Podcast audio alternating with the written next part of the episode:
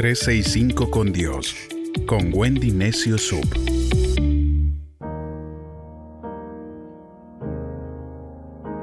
...29 de diciembre...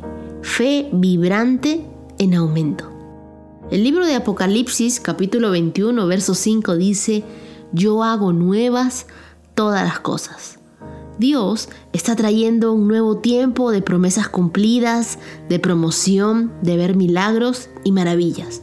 Pero debemos entender que para aprovechar este tiempo no depende de Él, sino de nosotros.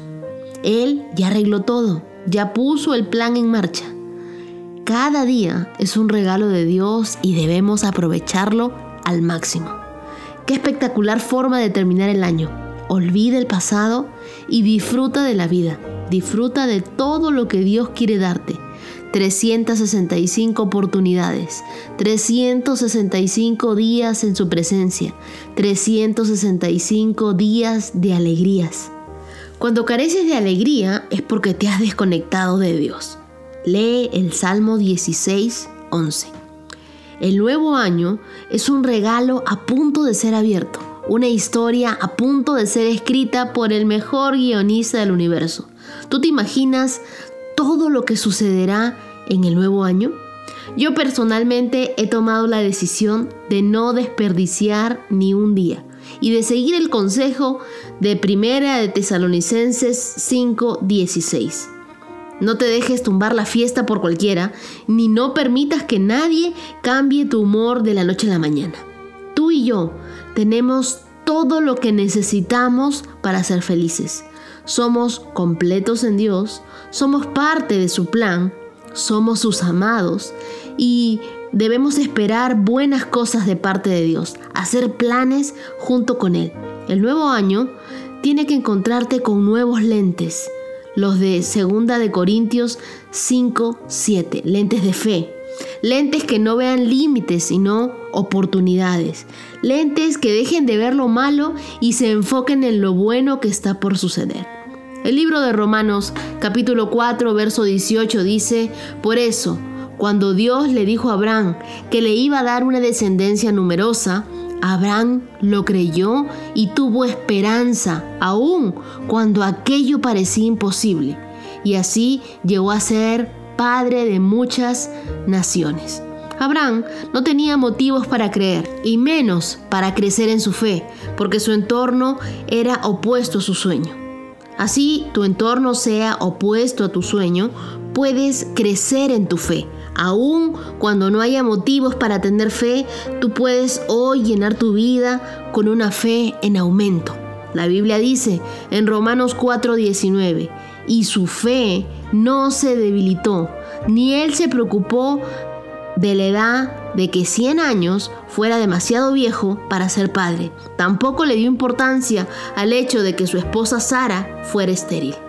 Tu fe no se puede debilitar por lo que tu razón te dice. La razón de Abraham tenía puntos a favor de ella, pero a pesar de eso, su fe no se debilitó.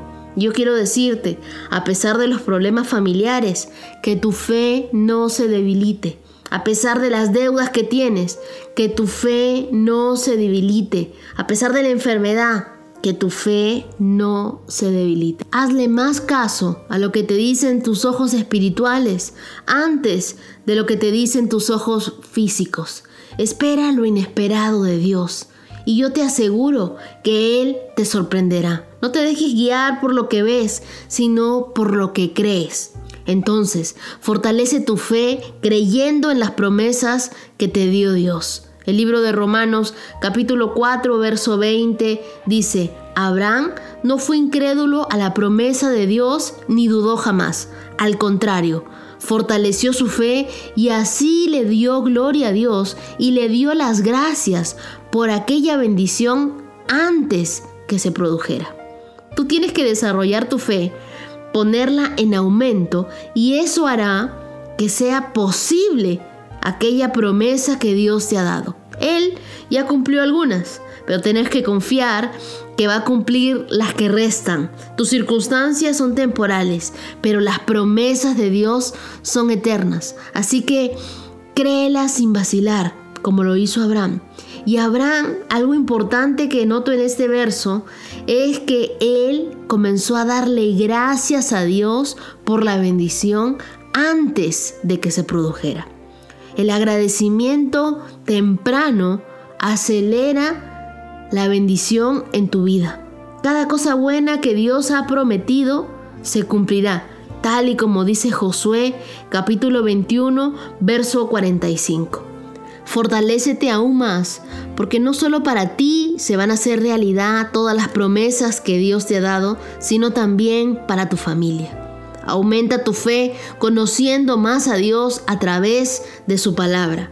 El libro de Romanos capítulo 4 verso 21 dice, estaba completamente seguro de que Dios cumpliría sus promesas. Querido amigo, pide la fe que proviene de Dios, esa certeza en tu espíritu de que todo lo que Dios te ha prometido será hecho. Abraham llegó a estar plenamente convencido del poder de Dios porque su espíritu tenía la certeza que Dios cumpliría la promesa. ¿Cómo podemos llegar nosotros a estar plenamente convencidos de que Dios cumplirá? Pues conociéndolo más a través de lo que dice la Biblia. Jesús, a la hora de la tentación en el desierto, al enemigo no le respondió de una experiencia que había vivido, sino él siempre dijo, escrito está. Entonces, no bases tu fe en tus experiencias, sino en lo que dice la Biblia. El libro de Proverbios capítulo 4 verso 18 dice, la senda de los justos se parece a los primeros rayos de luz del amanecer, que brillan cada vez más hasta que es pleno día. Este no es un año para caminar a la deriva. Es un año para correr con un propósito, para correr a ganador. Entonces mantén tu pasión por la vida. Así como una pareja se prepara para la llegada de su bebé, prepárate para la llegada de un nuevo año. Alista tu mejor vestido. Fortalécete por dentro y ten esa fe en aumento. Espera con mucha expectativa lo que Dios hará en tu vida. Cuando empiezas cada día, inícialo con fe y así te anticipas a lo bueno. Dios le dice a los ángeles que se pongan a trabajar y que acomoden las cosas a tu favor. Aún no has visto tus mejores tiempos. Dios tiene victorias en tu futuro que te sorprenderán. Oremos juntos como dice el Salmo 31.15.